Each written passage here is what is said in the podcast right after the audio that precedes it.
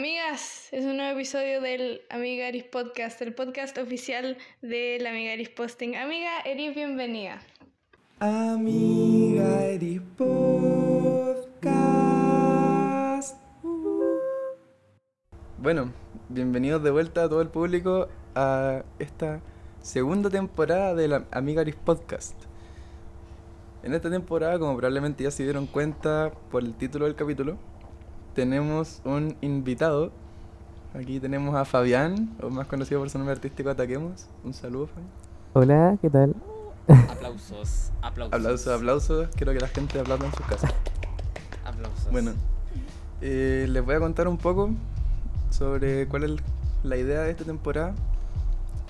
Em, bueno, la primera temporada del podcast ya fue los tres hablando, el J, la Flo y yo, hablando de cualquier lecera, discutiendo, etcétera.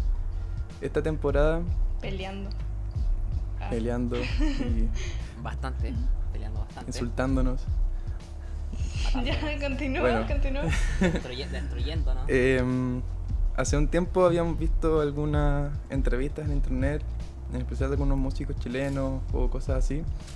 Y en general siempre los traen así cuando hay contingencia, cuando hay cuando están en la palestra, cuando ocurre algún evento esencialmente. Por ejemplo, vi una entrevista a Manuel García que era solamente porque había llenado el Copolicán. Era como, oye Manuel, ven para acá. Ya, bacán.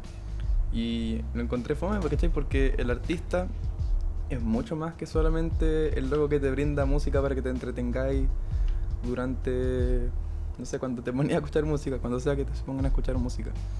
Ya, el artista es una persona también. Eh, los artistas chilenos son chilenos igual que nosotros, también me imagino que tienen sus opiniones y tienen sus amigos y tienen su forma de conversar, su forma de interactuar. Y eso es lo que les vamos a mostrar en este podcast, que tenemos al Fabián o ataquemos como uno más de nosotros. Vamos a estar hablando de distintas cosas. Vamos a estar conversando y vamos a bajar al artista de esta nube en que se le suele tener. Claro. Aunque Eso. de todas formas igual te veneramos como artista. Igual quiero que sepas que eres sí, superior a nosotros. Pero Claro, no, sí, te- po. pero no Pero hay no que tanto. hacerlo más evidente. Sí. Sí, solo un poquitito, solo unos cuantos Claro. kilómetros. Eh, oye, eh, para la gente que no te conozca en casa, Don Ataquemos, ¿puede contarnos a qué se dedica usted? Yo me dedico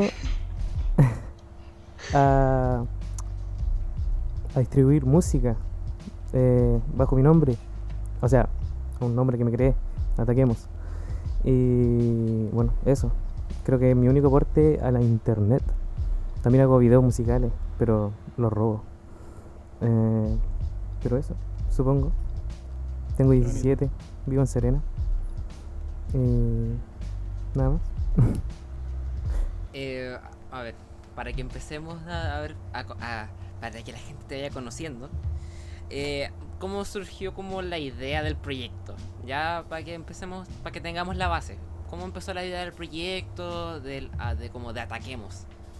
Ya, mira, yo estudié en un en una academia de piano y solo porque me gustaban canciones que usan piano, pero la weá era piano clásico, ¿cachai?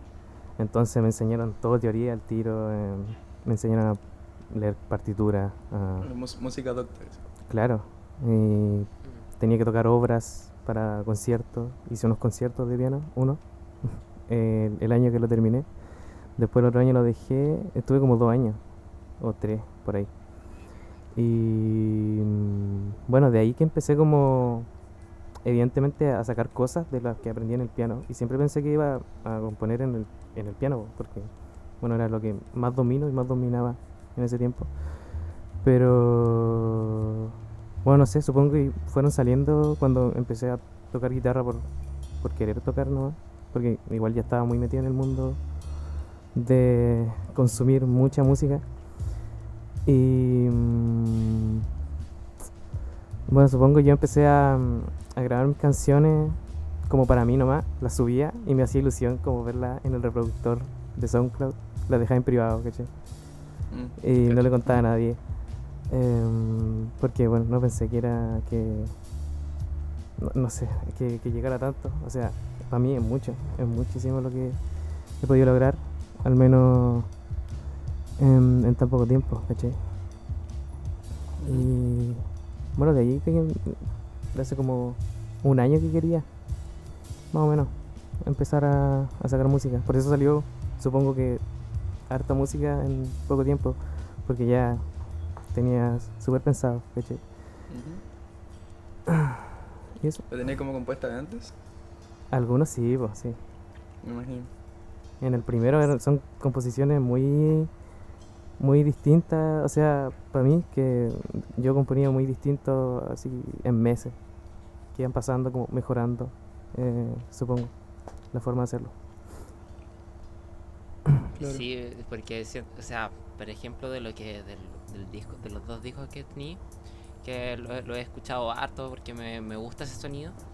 em, como que las primeras canciones, o sea, si bien son súper buenas, igual se siente que van madura- van como madurando cuando ya se pasa al segundo disco. Se, eh, es como se, se siente esa maduración. eh, n- no sé, o sea, no como que no, yo normalmente no me fijo mucho como te- como grabación, producción y ese tipo de cosas, solo en casos muy específicos, pero cuando en el tema de la composición como que se siente ese sonido maduro.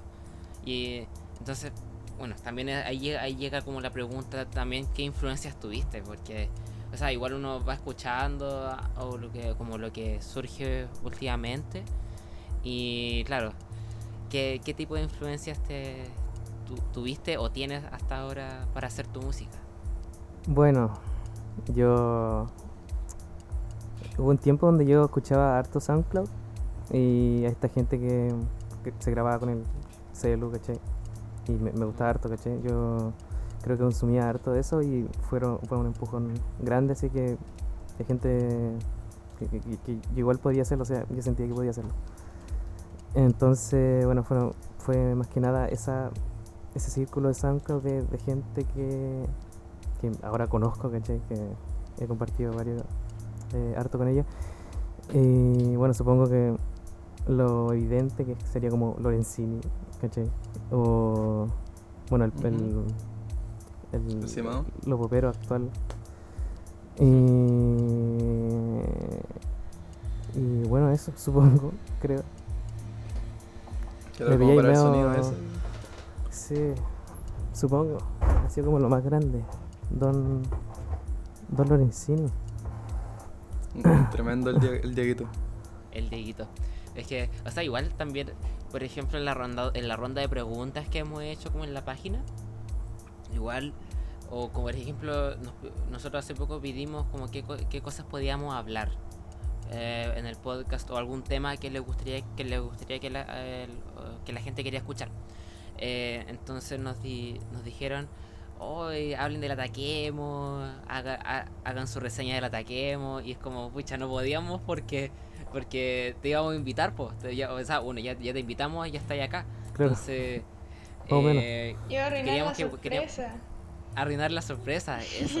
Entonces, pucha, eh, igual, igual como para el público que, que, hay te- que está ahí como llegando, igual nosotros sí- siempre intentamos compartir como, o sea, yo personalmente me acuerdo que he compartido varias canciones tuyas porque siento que como es súper importante, igual como para el, para, el, para el círculo nuevo de música que está surgiendo. Yo siento que es súper importante, es súper importante compartir esa la, eh, como la música que está surgiendo. Claro, Así sí, que, sí, sí. La principal forma de internet para eh, apoyar el arte nacional. Claro. Oye, eh, Fabián, otra pregunta. Perdón por este interrogatorio inicial, pero creo que a la gente No. le va a interesar bastante, así Sí, que sí, supongo. me gustaría saber cómo es que nació el nombre Ataquemos. Quizás te imaginaste que te íbamos a preguntar Mm. esto, Sí. pero eh, intriga. Bueno, es medio, medio tonto. O sea, el nombre ya lo tenía de antes en Instagram, así que era como una asociación de palabras que no estaban tomadas y se veía bacán en. Instagram. Ah, Sí, Que sí, ahora-. Mm, Pura estética. absolutamente, pura estética. No, no tiene un significado profundo detrás. Nada, es un Es imperativo como bonito. poderoso el nombre. Claro, Sí, es como, como imponente. como música de ¿cachai? protesta. Pero sí, no. todo el rato, ah, todo el rato. O sea, Sí. literalmente. Ataquemos. Es que de hecho como que igual, eh, no sé si te has dado cuenta tú, supongo que igual con, con la escena que está surgiendo, como que cada vez como que los nombres se conceptualizan mucho más. Que es, co- es como lo que he visto. eh, por ejemplo, o sea, sé que igual no hay como ni, con lo que tú nos decías ahora, que Ataquemos no tiene como ningún es como cosa detrás. Pero igual Ataquemos igual es como algo súper conceptual. Ah, es como de, de grupo, de algo como colectivo. Que quizás eso es un, sí, es un valor que estoy agregando nomás. Pero Sino que toda la escena en general como que comparte una misma estética igual. Por ejemplo, el solo hecho de tener las cosas escritas en minúscula es una cosa bastante actual. Si uno se mete en Spotify, en todas las canciones más antiguas, están todas con mayúscula, todos los artistas con mayúscula al inicio, cosas así. Eso es una cosa minúscula, o sea, bastante pequeña, pero novedosa. Muy actual. claro. Ah, Sí, ajá, una atención. cosa minúscula. Ah, ¿vieron lo que hizo? ¿Vieron lo que hizo? Y claro, creo que también, eh, o sea, esto lo, me lo estoy pensando ahora, pero es como que el hecho de como crear música y ponerles como títulos eh, que estén como en minúscula, igual sí tiene que ver un poco como con lo abrumador que son como que, son los artistas artistas que escuchamos, como que son gigantes, son como súper famosos y que uno los, los glorifica caleta y cuando uno hace su música igual es como que te da penita y les ponís como canción triste y les ponís todo en minúscula Claro. y es como, claro y, y- y ahí te das dando cuenta de cómo igual varios artistas que como underground o de todo lo de todo internet que como bueno esta generación está llenísima de artistas que están surgiendo y hay un montón de talentos Sí, sí, sí. y como que la gran mayoría, como, como el, el Isma dijo hace poco, todos se caracterizan por poner cosas en minúsculas. Incluso hasta la misma Billie Eilish creo que tiene canciones en minúsculas. La Billie Eilish tiene todo su álbum en minúscula. Sí, sí, sí. La Taylor Swift creo que también en el folclore. Bueno, Eso se me igual, ocurren así como ejemplo. el... No sé si cacharon que, bueno, eh, el primer álbum que tengo, el Casi está en minúscula y el Vilo no. Es porque el, el, sound, el, el- o sea, el Casi están los temas sacados todos de SoundCloud. Es como la mayoría ya, ya estaban subidos. Es como lo, lo que hacen los artistas de subir single antes de, de Claro. un álbum. Yo los tiré todos, así. Eh, y quedaron como tres temas que fueron agregados. Y creo que esa era como la idea, que en, en SoundCloud igual están en minúscula, po. así que creo que era como pasarlo ahí y le fue muy bien. Así que Bueno, sí, es que de hecho en SoundCloud es como el, el hábitat natural de todo este círculo indie chileno que está del que estamos hablando. Claro. Todos los Claro. raperos. Eh, no, creo que creo que estamos en un, eh, presenciando un proceso como social bien interesante, como de que cada vez el arte, como poder crear y consumir arte es más accesible, ¿cachai? Entonces se crea mucha más diversidad, ¿cachai? Como que uh, eh, 10 años atrás no, no podía haber alguien que solo dijera ya voy a ser artista y empieza a escribir como canciones de... eh, su- subir canciones como de su pieza, ¿cachai? Absolutamente. Claro. ¿Cuál, cuál, cuál es como, ¿Cuáles son como tus implementos como para grabar? ¿Tú grabas en tu casa? O... sí, po. Ujú. Veo que Ya, pero- un micrófono. ¿Qué más aparte de eso? ya están los dos grabados eh, de forma distinta. El, el Casi está grabado en mi celu. Todo. wow. Em, Guau. Y bueno, esa era supongo la gracia, ¿cachai? Yo mismo le ponía ruido, ¿cachai? A canciones para hacerlo low-fi, como toda la onda low-fi que yo escuchaba en ese tiempo. Y el vilo casi todo con el micrófono. También lo grabé uno con el celu, que se llama Vilo. Y supongo que era como para... De hecho es como el estilo del casi. Entonces traté de hacerlo lo más parecido. Conceptual. Y- claro. Y bueno, creo que el salto al micrófono eh, ayudó harto. Al menos a mí me, me- me ayudó harto a cómo quería que sonara todo mejor. Supongo. Más. Eh, De hecho, hace un tiempo hablaba de eso con, con mi papá. Él me contaba sobre cómo le impresionaba que, que yo estuviera grabando algunas cosas o canciones mías o ¿cachai? Como temas, ¿cachai? Porque él cuando era chico, que igual tocaba, era músico, tocaba la guitarra, veía a los cantantes famosos etcétera, y para grabar un álbum, para grabar una canción siquiera, era una millonada lo que tenían que invertir. Era ir al estudio, era conseguirse un buen estudio con un buen productor, con los instrumentos rígidos, era arrendar los micrófonos, arrendar la batería, los músicos de sesión eso. Por supuesto te aseguráis que quedara bacán, pero era plata. Y contactos también. Eh, Absolutamente. La Flo, la Flo quería decir algo, ¿no? Sí, sí, no, no, que, que digo que me parece como muy, muy especial y muy entretenido que como que se democratice la, la, mm, Exactamente. la, la música como chilena, ¿cachai? Como nosotros somos los que decidimos cómo suena eh, como eh, la, la voz de la generación de alguna forma, ¿cachai? No son como hueones como, o sea, tam- por supuesto que también hay como, no sé, la Paloma Mami y tal, que son como tremendos, ¿cachai? Eh, y eso como que marca la música juvenil, pero también es muy entretenido que, eh, que surjan como eh, artistas independientes que pueden poner como, como parte de su experiencia como mundana, no de superestrella, ¿cachai? Creo que es muy entretenida esa cuestión. Pero es una pasión muy secundaria. Es Claro, y eso, y eso lo que, tú- lo que tú estás hablando es algo súper propio del, s- del siglo del siglo XXI. Porque, claro, por ejemplo, remontemos un poco, po- no como el arte musical, sino como el arte en general, cómo se entendía antes. Eh, El, el- el arte se entendía como algo súper elitista. Por ejemplo, si tú, quieres, si tú, querías, si tú querías ir a ver eh, una exposición como de, por ejemplo, de Da Vinci, ¿ya? Tú tenías que ir a Italia, a un museo, pagar cierta entrada, y ahí recién tenías, tenías que esperar una cola para poder, por ejemplo, ver a la Mona Lisa. Y ahí recién poder tener la experiencia de, wow, qué bacán esto que estoy viendo. Hoy, en día Eh, cla- claro, claro, no, pero me refiero de que ahora con la llegada de internet, el eh, uno igual puede buscar, buscar en internet Mona Lisa y Claro. listo, tení te- eh, esa democratización, como lo bien dijo la Flo, es lo que caracteriza este siglo.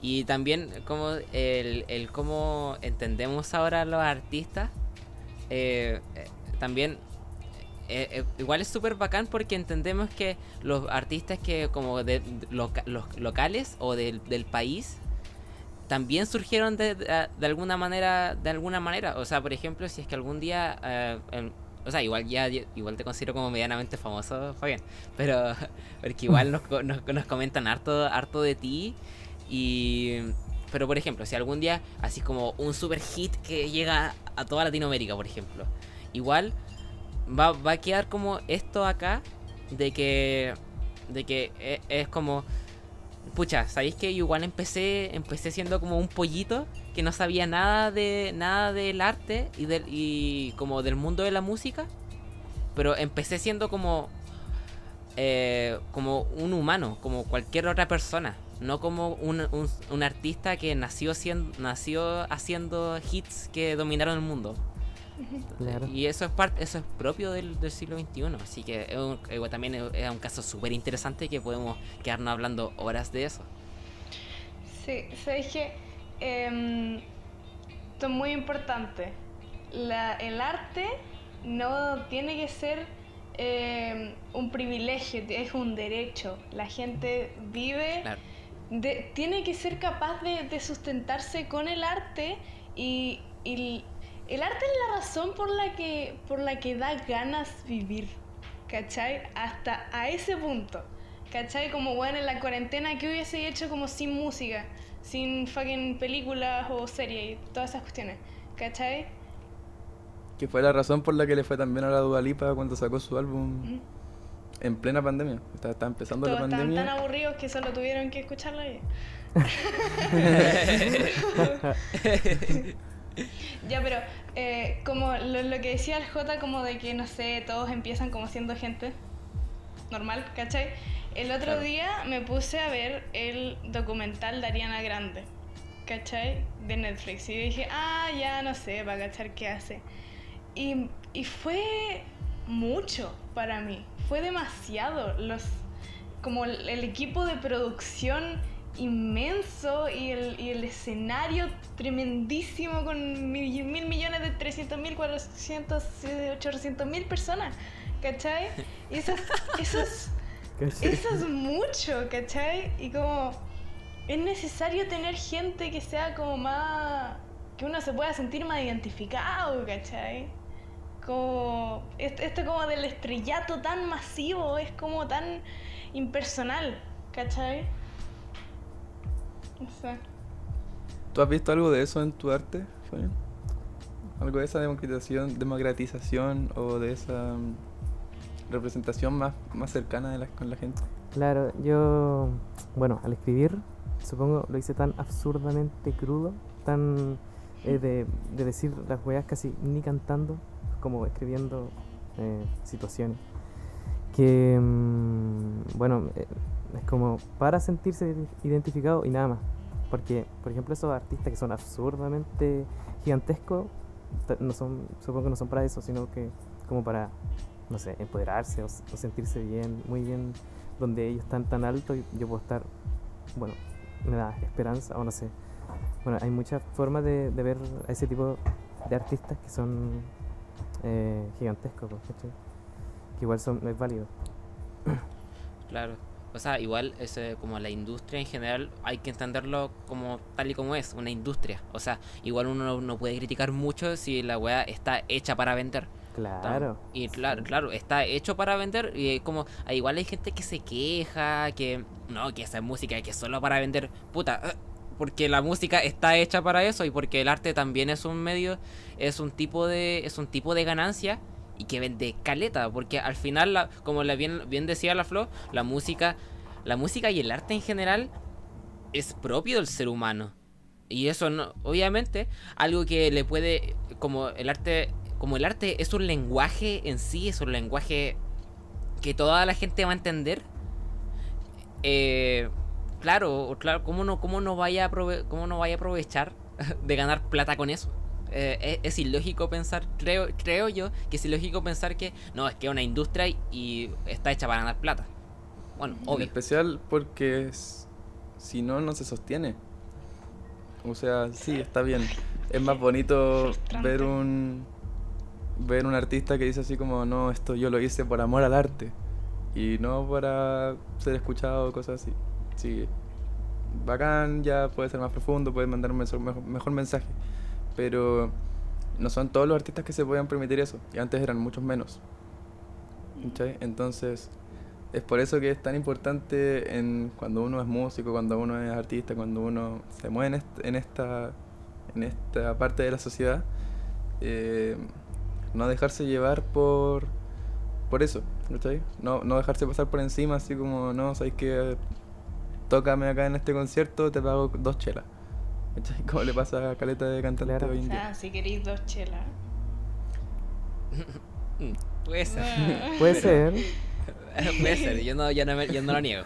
No, pero claro, es como, pucha, no te pago nada, pero te haces más conocido. Y es como, oh, weón, igual es súper deshumanizante esa weá, como Sí, que... eh, es, igual es triste, eh, es súper triste escuchar eso y escuchar y escuchar eso de muchos artistas que están surgiendo.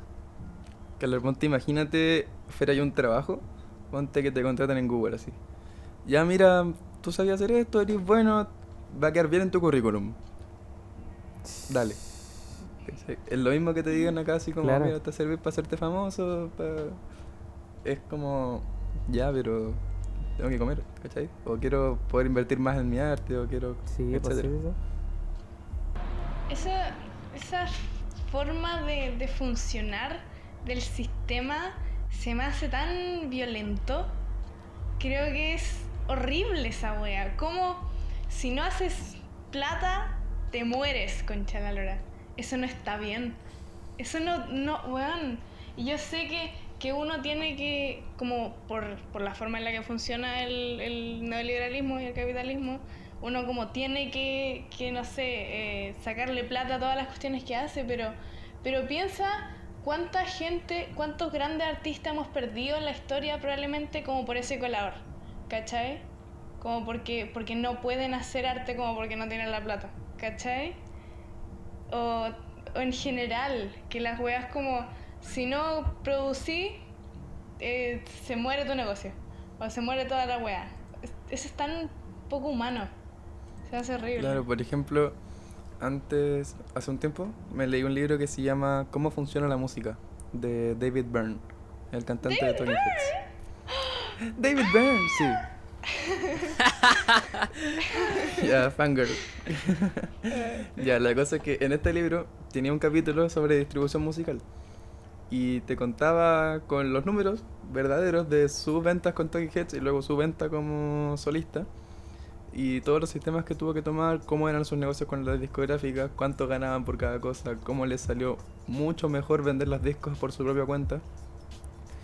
Y, y decía así como, y a las nuevas generaciones que estén leyendo esto, que, qué suerte tienen de poder elegir y tener un abanico más grande de opciones para poder distribuir su música. Decía que cuando él empezó con Talking Heads, ellos le tienen una opción. Era así como a la, hacia el lado en que tenían menos control de su música dentro del abanico de opciones. Y esa era la única opción que tenían. Así como que las discográficas les decían, ya mira, yo me quedo con este máster y te, te pago la grabación y te organizo todo. Y si no, era ahí. ¿cachai? Y ese era el mundo en que vivían los artistas antes, eran como el sueño de, de poder grabar.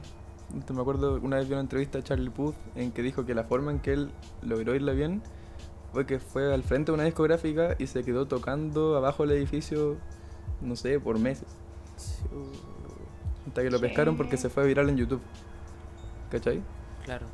También me acuerdo que hace mucho tiempo había leído algo como Pearl Jam, como empezar los comienzos de Pearl Jam y Modern Love Bone y ese tipo, como los comienzos. Y claro, pues que al final el, el grupo antes de Eddie, antes que llegara Eddie Vedder, eh, como que era- estaban buscando vocalistas y lo encontraron a él y que él, ahí tenía letras escritas y ese tipo de cosas. Y ahora la cosa era ensayar, ir a tocata y ese tipo de cosas y, y al final era hasta que te agarrara, por ejemplo, una alguien alguien en un representante o que alguien de la radio que te agarrara y recién podía ir como su- subir un escalón para que la gente te empezara a escuchar. Porque si no, estaba cagado. Al final era como mucha. eh, Tener suerte. era tener suerte y la el, el autosustento, no sé, cómo- se me olvida la palabra ahora. Pero eh, la autosugestión. Autosugestión, ¿sí? No. Autosustentabilidad. Sostenibilidad. Eso. Ya, sí, algo así. Algo así. No es la palabra que buscaba, pero ya, pico. pero sí, pues, que al final, todo. Si antes era el gru- lo local, si no aguantaba lo local, cagaba y no podías seguir viendo la música si no te agarraba una radio. Porque al final la, idea siempre ha sido vender. Entonces, puta. Y antes, y antes más lo era. Igual es igual es súper es triste cachar que muchas bandas no pudieron hacer nada porque una radio no los pilló nunca o una productora tampoco. Y chao, se fue ese sueño de ser rockstar. Hasta que y después, por ejemplo, veía gente adulta trabajando y como que si les preguntaba, "¿Y ¿cuál era tu sueño de adolescente? Te- y es lo más triste que te digan, ser artista. Yo creo que eso es lo que más, a mí, una de las cosas que más me ha dolido ver, como ser artista, ser dibujante, ser músico. Es, es terrible, es terrible verlo así. Que- Claro, ahora hay que, hay que achuntarle al algoritmo nomás. po.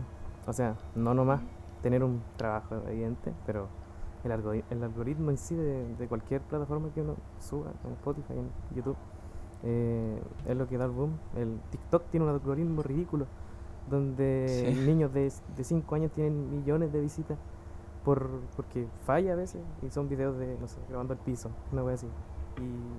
Y, y esa es la fama, pues, esa es la fama, de que lo ve gente. ¿cachai?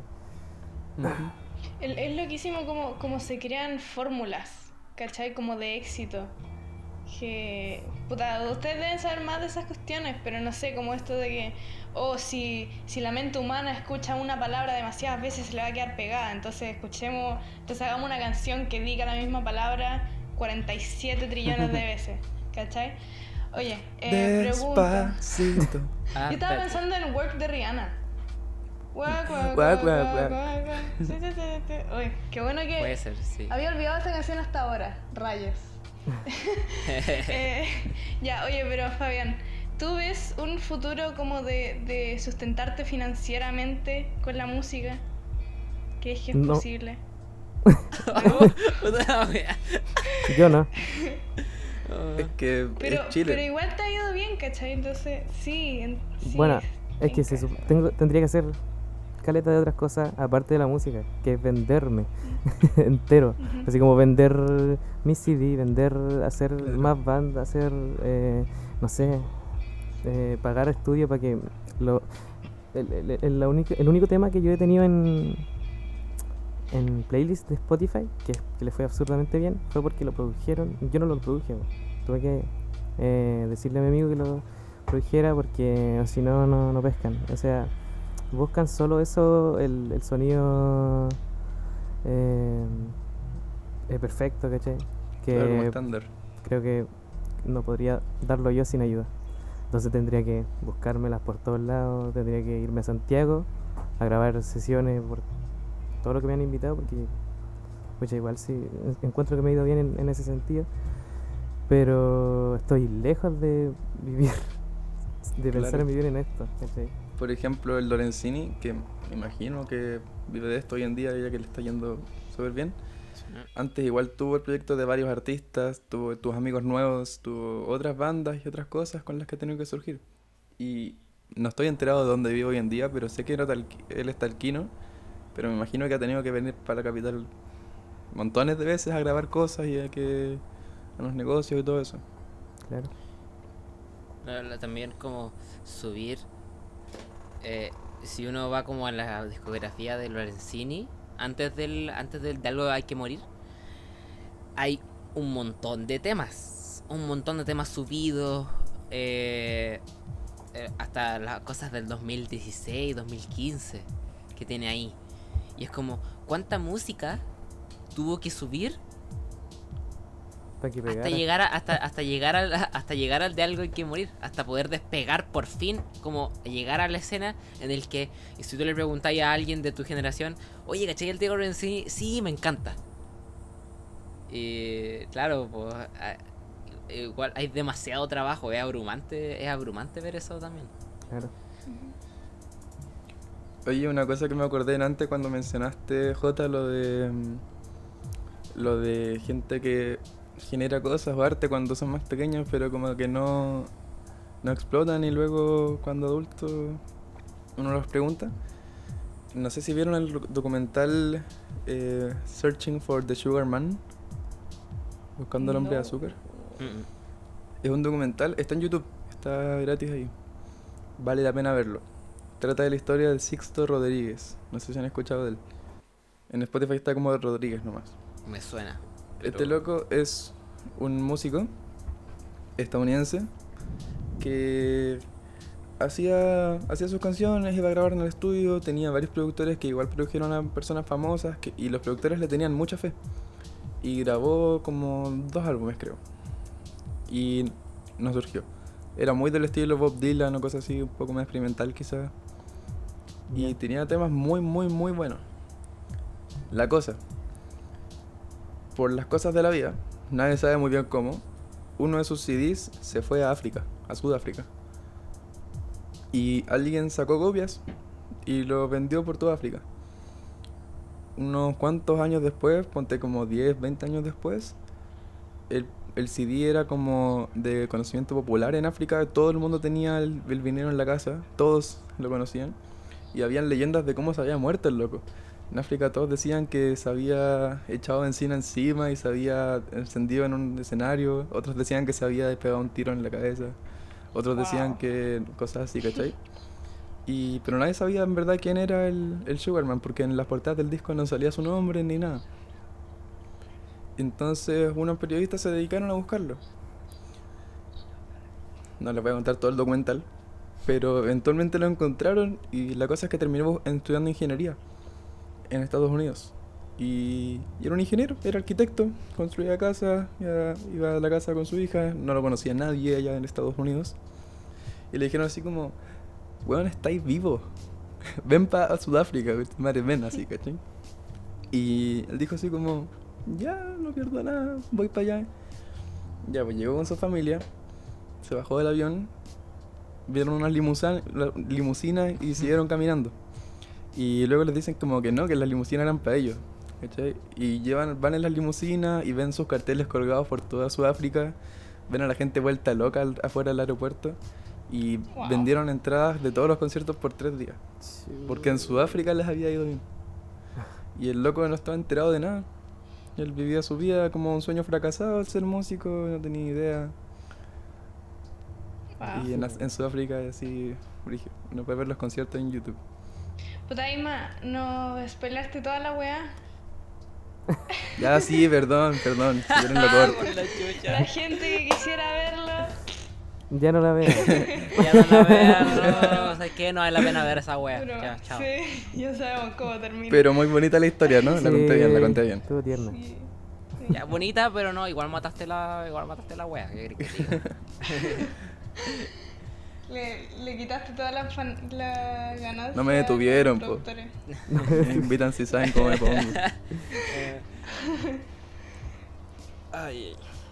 Ya, pero no sé, no sé qué piensan ustedes de, de, la, de la música actual eh, pop como internacional.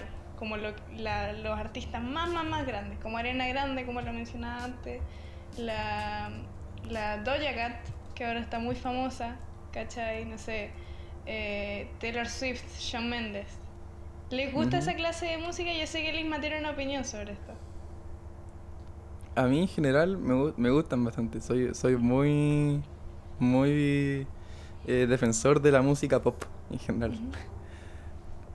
La Sí. Ariana Grande me, me gusta mucho más. Shawn Mendes creo que me gusta una canción. Doja Cat creo que también. Y son canciones como que me gustan porque en su momento las escuché y me sé las letras y como que por eso están en mi playlist. Pero no es que sea muy fanático. Eh, encuentro que sí, tuvieron la oportunidad que nadie tiene, ¿cachai? Como que se caracterizan por eso en general. Pero mm, igual encuentro que es un error desmerecerlos por eso. Sí hay algunos que en verdad no hacen mucho, quizás es debatible si es que hay algunos cantantes que tienen aporte o no, pero por otro lado hay caleta que tienen un talento increíble y desmerecerlos como músicos solamente porque tienen una fama increíble es un error en mi opinión. Se veía Charlie Puth hace solos de jazz en canciones pop, se veía la Claro, Adele Es enfermizamente bueno. la de él o no sé, hay montones, montones, no se me ocurren ahora porque estoy en blanco, pero eh, vale la pena escucharlos con otros ojos. Pobres multimillonarios. Pobres multimillonarios. triste, ¿eh? Sí. Sí. Fabián, ¿cuál es tu opinión al respecto? Eh, pucha, yo no consumo casi nada de eso. Bueno, porque en general eh, me quedo mucho en lo que me gusta. No, no en un artista específico, pero mucho he estado rondando los mismos géneros durante como cuatro años. Y lo siento. pero creo que funciona así. Y no, pero eh, bacán, creo que muchos de ellos se, se autoproducen, se buscan todo, lo han hecho, se han sacado la chucha, ¿cachai? Para tener lo que tienen. O muchos no, pero son igual absurdamente talentosos. Y bueno, por ejemplo, el, el Bruno Mars, ese weón es muy genio. No, ese loco Muy es un- genio. Así, buenísimo. literalmente eh, se merece todo lo, lo que tiene y pucha, también hay gente que hay gente que evidentemente son igual o más talentosas que él y no tienen fama pero eh, no, no creo que sea ese el, el motivo para desmerecerlos a ellos. Están porque yo creo que por algo están ahí así por la misma gente en general que lo que los ha llevado hasta ahí. Se me ocurren Bruno Mars, la Billie Eilish con Phineas, eh, Daft Punk, Lorde. Sa- ¿Sabéis que la Billie Eilish yo la adoro? Pero. Eh, Therefore I Am. ¿Dijiste Pero- pero? Pero, Pero. Therefore, I- Therefore I Am. Terrible. La odié, no me gustó. No podéis solo reutilizar una, una frase filosófica y decir, cabrón, la wea deep. Ya sí, sabéis que en ese, en ese tema, cuando lo escuché la primera vez, fue como. Ya sí, el cogito ergo sum, Es como el, niño quirky de la, de la clase, así como. Oh, pienso, luego existo. Vengan a mi nenas. ustedes no han, Pero... leído Descartes, weón. Yo sí, weón. Me, gusta por temas de producción esa canción. Como que. Porque escucho la producción del Phineas y cómo están hechas las voces, el bajo y el, y el beat. Como que por eso me gusta. Pero siento que, siento que, o sea, por supuesto que no hay que desmerecer a, la gente, pero siento que con esa, em, con esa visión se puede eh, terminar, eh, te puede terminar gustando absolutamente todo, ¿cachai? Como porque, porque decís como, eh, oh, esta persona tuvo que pensar en una letra, oh, gracias por el esfuerzo, es buena música. ¿Cachai? Lo que. o sea, ¿dónde viene como el colador de como lo que es como calidad, comillas o no? Jota, ¿cuál es tu opinión? Por favor. Cuéntenos. No, sé por qué, no sé por qué, pero me quedé en blanco en medio cuando estabas hablando. Entendí lo de calidad y como eh, alguien escribió una letra y eso, pero no entendí cuál era el punto te, de eso. Te, te dije, te dije que, que con esa con esa filosofía como de como de, oh, hubo producción detrás, ¿cachai? Como hubo algo de esfuerzo, podéis terminar diciendo que toda la música existente es buena, ¿cachai? Mm, claro, o sea, es que ahí, ahí entramos a un, lugar como igual medianamente subjetivo. Porque, o sea, por, ejemplo, cuando alguien me dice como te gusta tal, tal, persona, tal Muy artista, subjetivo. Tal, una persona, tal artista, eh, es como, no, no me gusta, por ejemplo. Y, pero tampoco obviamente voy a desmerecer como todo el esfuerzo que hay detrás porque como que la, la mayoría de artistas famosos por ejemplo o pongámoslo remitámoslo a nivel chileno de artistas famosos eh, igual tienen cierta producción detrás y es como ya está bien está bien no lo, no lo voy a desmerecer por eso pero no me gusta su, su música. Por ejemplo voy Pablo Voy Pablo. Ya pongamos ese ejemplo, voy Pablo. Artista nacional, orgullo nacional. Entre, muchas. Entre, bueno, en noruego, Entre muchas comillas. Por ejemplo, ya admito que la weá igual está bien, está bien producida la, la, lo que hace Voy Pablo. Pero es horrendamente fome. Bueno, no. no disculpa, discúlpenme, discúlpenme los fans. Discúlpenme los fans. No eres Fabián, no eres, no eres Fabián. No, no, no, no, no, no, no, ¿Qué wea dije? No, eres, fan de. No, eres fan de. Se puede hablar con todos los fans, menos con los fans de Ataquemos. No, pero yo, yo, les pego a los que dicen que Ataquemos es malo. No, bueno, yo les pego. No, pero por ejemplo, voy Pablo. Ya. Yo siento. Porque la otra vez que estuvimos trabajando, como yo estuve en la casa de Lisma, estuvimos trabajando eh, en, en otras cosas del colegio y fue como weón, estuvimos escuchando la misma canción todo eh, durante 30 minutos. Era ah, la porque pusimos el álbum de Boy Pablo. Claro, pusimos, era escuchar la misma canción todo el rato. Y puta, ¿qué queréis que le hagamos? Pues si la weá son igual. No, ya voy, o sea, igual tampoco. Ya, si el el weón hace weá interesantes que, que a las chicas indie le encanta, weón, ya, weá, weá de él y que obviamente O sea, él sabe, igual es, igual, igual es inteligente, entre muchas comillas, que sepa qué cosas ocupar para que a la gente le guste. Y algo que, que también leí, por ejemplo, que era. que Ya, por ejemplo, tenemos el caso del Simao. Al Simao me encanta. Pero igual el Simao, o el Simón, sabe como igual tiene cierta fórmula para crear canciones que a la gente le guste. Y es como algo que siempre weamos con los Max, con los Max 7, los acordes Max 7 y ese tipo de weas que a la gente de ahora le gusta. Le gustan ese tipo de canciones, la, la sonoridad que genera. Y es porque igual de cierta manera es una fórmula que vende y que, que gusta. En la escena indie en especial, sí. Claro. Sí.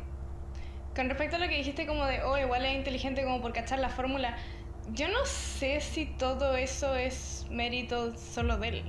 ¿Cachai? Yo, hay que entender igual que hay como todo una, una, un equipo de producción y como manager y todas esas cosas. Ah, y con respecto a lo que siempre son, son igual, eh, yo admito que a mí no me llama mucho la atención Boy Pablo, ¿cachai? Pero igual tiene algunas cuestiones como simpáticas, pero como que no sé si me llama mucho. Pero por Es ejemplo. que sí, pero es que es como muy light, ¿cachai? Sí. Mm, pero, pero por ejemplo, yo le tengo un. em, ¿Cómo se llama esto? Yo le rezo todas las noches a Lana del Rey. Y Lana del Rey suena igual toda su discografía. Pero me Toda. encanta. Toda. Me encanta, se me hace una diosa. Yo sé que es problemática, pero me encanta, ¿cachai? Entonces como que depende de caleta. Pero con respecto como a lo, a lo de los artistas pop, yo igual, puta, yo tuve mi, mi fase emo y toda mi fase edgy, ¿cachai? Y todas esas weas. entonces, entonces, como que... Emo. silencio. Fake emo. No, pero, em, eh, pero, pero igual, igual como que sigue esa parte de mí como de que de repente escucho una canción y digo, "Mm, no, muy pop. ¿Cachai? Porque igual Oh. las weas como pop tienen como un, un sonido particular, ¿cachai? Que se siente como un poquitito más plástico, según yo. Claro, ¿Cachai? sí. O sea, Sobreproducido. Sí. La, la, a, mí, me gusta esta artista y por me gusta esta artista me refiero a que conozco una canción de ella. Eh, una, esta artista francesa que se llama Angèle, ¿cachai? Y yo decía como, oh ya, está lo que es bacán. Y, y, y anunció que iba a hacer una colaboración con Dua Lipa, ¿cachai? Y a mí me encanta la, la como la... Como las dos canciones que cacho de la Angel como, como de ella solita, ¿cachai? Y la Dua Lipa también tiene cuestiones bacanas de repente. Pero la colaboración estuvo tan sobreproducida y se sentía como tan no bueno. ¿Cachai? ¿Malo? Malo, malo. Eso, eso. Y mira, a mí de repente me gusta comparar la música eh, como con experiencias gastronómicas, como con comer algo. Ya. ¿Cachai? Claro. ¿Cachai? ¿Sabes que yo, yo también he Entonces, usado esa analogía sí. antes? Es bueno. Entonces, eh, como por ejemplo, un tipo. No, ¿sabes que no me voy a meter con el K-pop? No, no, no quiero No, no, te empezar metas- no, por favor, no. No, en con el K-pop no. Con el K-pop no. Eh, no, pero, pero la, la música como pop super producida es la experiencia como gastronómica de morder una bolsa de plástico. ¿Cachai? y como que... Uy, ese Como es No, yo, yo siento que es más Eh, como una no, dona, pero el Dunkin' Donuts, ¿cachai? Así A mí me como producida en masa. No, mí sí, a mí también me gustan, po, son Sí. ricas, pero sabéis que a todo el mundo le van a gustar porque es- tienen la Mm. fórmula ya hecha, ¿cachai? Eso, Claro. sí, ya, bueno, puede ser. ¿Cachai? O co- como una comida muy procesada. Como. eh, no sé, ha- hay cuestiones como de, del Candyland, no me acuerdo. Pero como esas cuestiones que en verdad se sienten como. Bueno, yo estoy comiendo plástico ahora mismo. ¿Cachai? No sé cómo puedo digerir esto. ¿Cachai? Eso, eso. Aunque igual la Doja Cat es entretenida. Me encanta la Doja Cat. Me, me trago todas sus fórmulas, no me importa. ¿Cachai? Pero, pero hay cuestiones que, que se sienten distinto también. ¿Cachai? Claro. Eh, por ejemplo, algo con lo que estábamos conversando, lo de las fórmulas. Hace poco estaba leyendo como un PDF sobre para aprender teoría del color y cómo combinar colores y ese tipo de cosas. Y como en la parte final había una serie de reflexiones eh, en que te decía la tendencia del color.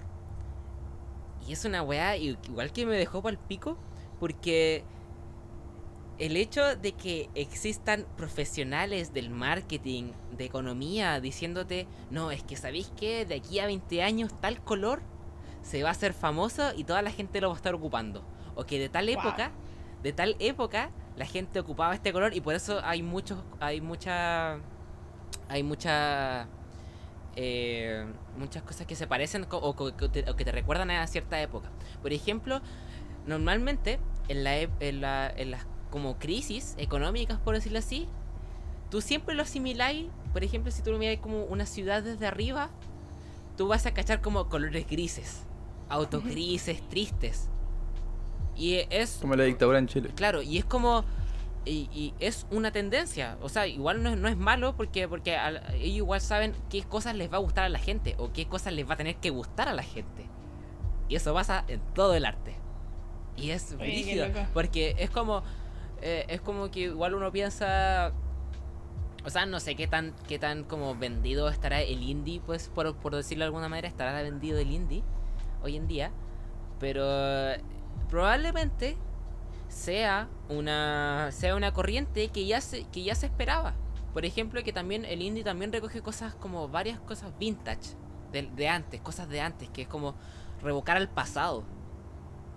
Y claro, y eso es una tendencia que se va a repetir en muchas generaciones. Que va a decir, no, es que esa época era bacán porque teníamos, por ejemplo, discos. Íbamos a, la esquina y podíamos comprar discos, por ejemplo.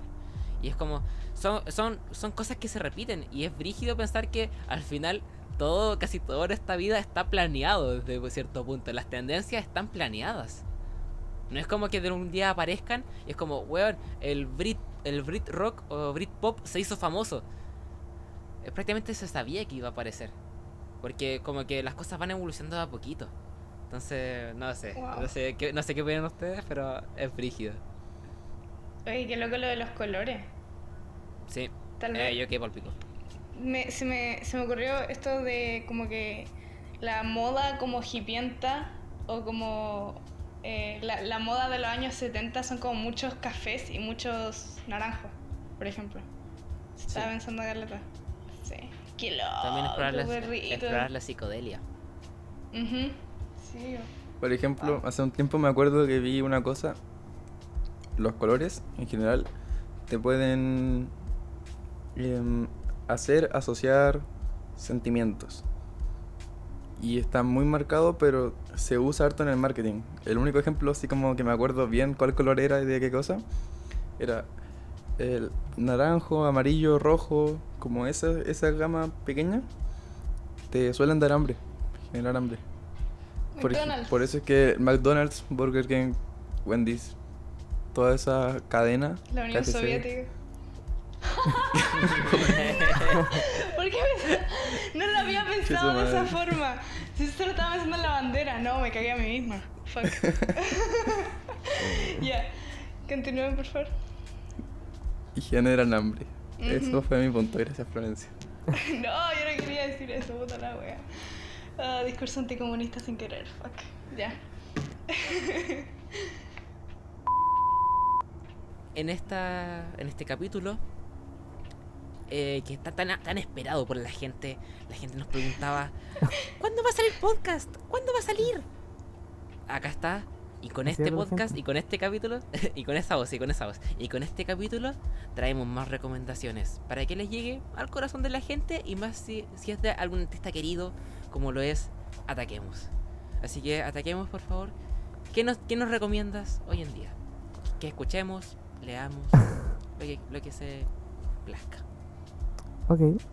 Bueno, yo podría recomendar a todos mis amigos músicos, pero eh, no me lo voy a permitir y voy a dar un pequeño espacio a un artista que quizá ustedes lo conocen porque igual son hartos.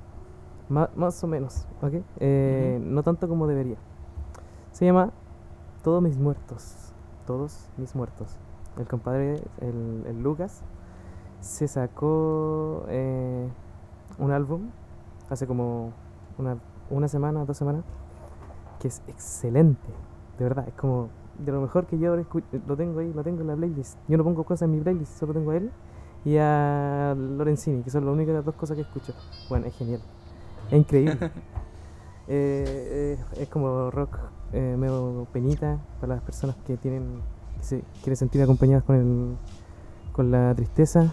Bueno, es medio experimental porque tiene un, un tema. El, bueno, el, el- el álbum es em, Virgen de. Bueno, ahí lo van a ver. eh, ha sacado tres. Y. mm, Nuestra Virgen de los Dolores. Sí, sí, ese. Ese em, tiene toda una temática marcada como de, de Halloween. Tienen, ha hecho videos con su otra banda, eh, Toki por siempre. Bueno, eh, es un trabajo, eh, es mucha pega que se ha marcado Lucas y es, es genial, bueno, vale mucho la pena. Y en Spotify no le ido, no, no le ha ido tan bien como lo merece, de verdad. Y eso, esa sería mi recomendación. Eh. ¿A quién le das el pase? Le doy el paso al señor Ismael. Gracias, gracias. ¿Sabes que creo que había escuchado. El, el nombre al menos me suena. Quizás quizás no lo recomendaron en la página y eso. Sí, por dos. Bueno, eh, lo que yo les vengo a recomendar hoy día es un artista que, mira, si es que nos escuchan argentinos, probablemente dicen así como, ya, ¿por qué recomendáis un logo que es famoso? Pero aquí en Chile siento que podría tener más impacto, que se llama Catriel. Se escribe como, en vez de la T, un 7.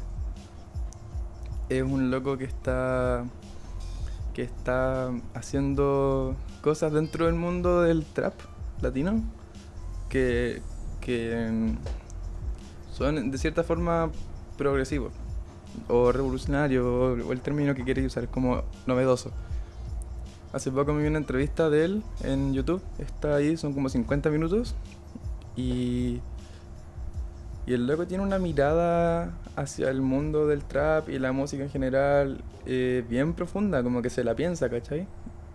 Y te puede contar sobre cada tema, te cuenta sobre toda su historia de música, sobre cómo fue creciendo su amistad. Ponte este, este loco participó en la producción de los primeros temas de Woz. Y está, tiene un dúo con Paco Amoroso, como que tiene así como está dentro del mundo trap latino argentino.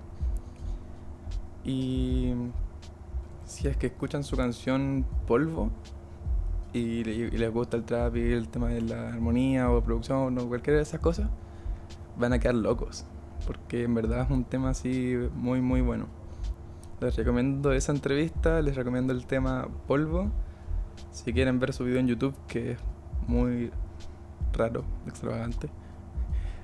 Pero mm, eso, escúchenlo. Eh, es un loco que viene de un instituto de música que allá en Argentina y que pasó por el mundo del metal, por el mundo del jazz, por el mundo etcétera, hasta que aprendió a hablar el idioma del trap. Eso, le doy la palabra a la Flo, la que nos recomienda alguna cosita que sea de, de su gusto. Aplausos. Gracias, gracias.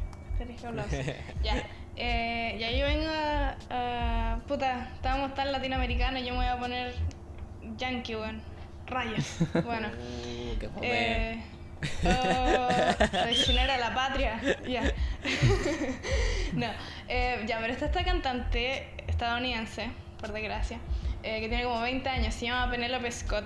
Y tiene esta canción eh, que igual se volvió súper viral en TikTok. Que, mm, que déjeme tararearlo un poquito. Es como. Eh, you dumb bitch, I loved you, I loved you, I loved you, it's true. I wanted to be you and do what you do. Ya, pero la cuestión es que es muy especial su música, como según yo, ¿cachai? Es, tiene una, es pura crítica social y es muy como cruda la forma en la que dice las cuestiones. Se pega una chuchá más o menos, así como mucho carabato, pero me encanta esa cuestión, ¿cachai? Eh, una canción súper buena eh, el, es que sobre el, como una crítica a la, a la- a la salud de Estados Unidos, American Healthcare, es la zorra. Y está esta otra que se llama eh, Literature Crime, que es eh, la loca literal habla sobre cómo los asesinos, la única ventaja que tienen sobre el resto de la gente es que creen tener el, el derecho de, de apoderarse.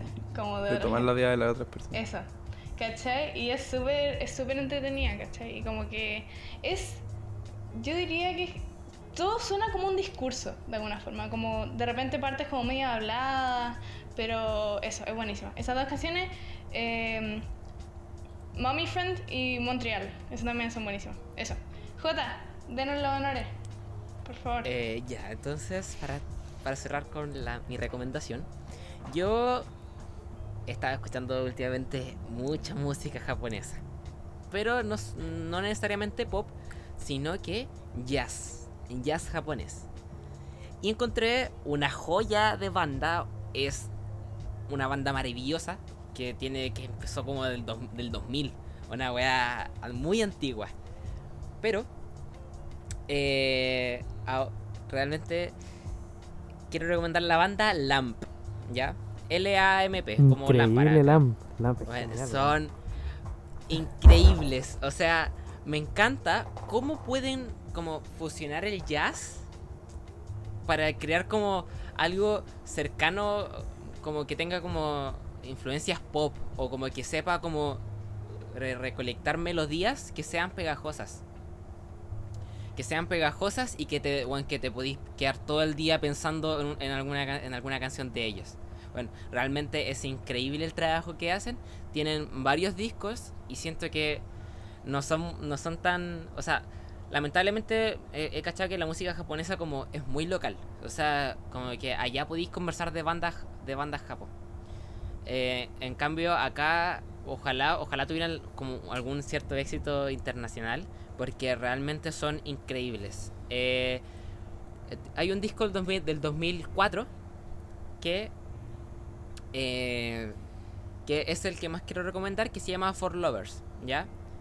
Eh, y claro, ocupan, ocupan varios instrumentos. Y bueno, tienen la peculiaridad de que al menos en las canciones que he escuchado no ocupan tanto saxofón. Entonces igual podéis como podéis ver tanto como maravillas en guitarra, en piano y en el bajo. Y las canciones que recomiendo para que escuchen, para que se puedan como eh, cachar tiro el sonido que hacen es Last Train at 25 eh, O'Clock y Out on a Sunny Day. Esas son dos son de mis canciones favoritas, que las escucho siempre. Y de verdad que dense el tiempo de escuchar a Lamb, porque realmente son una puta joya. Bueno. ¿Cómo nadie lo escucha, weón, por la mierda? Ya. Y más.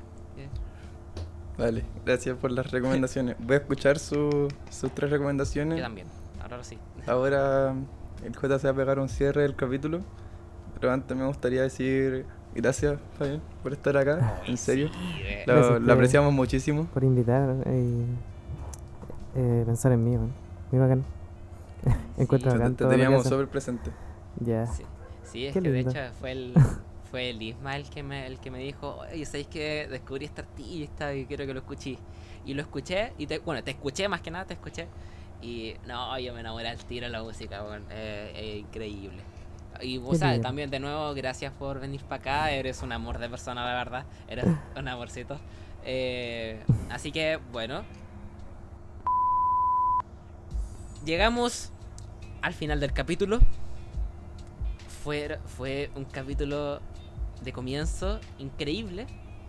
Tenemos, tuvimos eh, una, o sea, una entrevista, una conversación, una conversación muy interesante sobre el arte y todo como lo bueno y lo malo que acarrea, creo.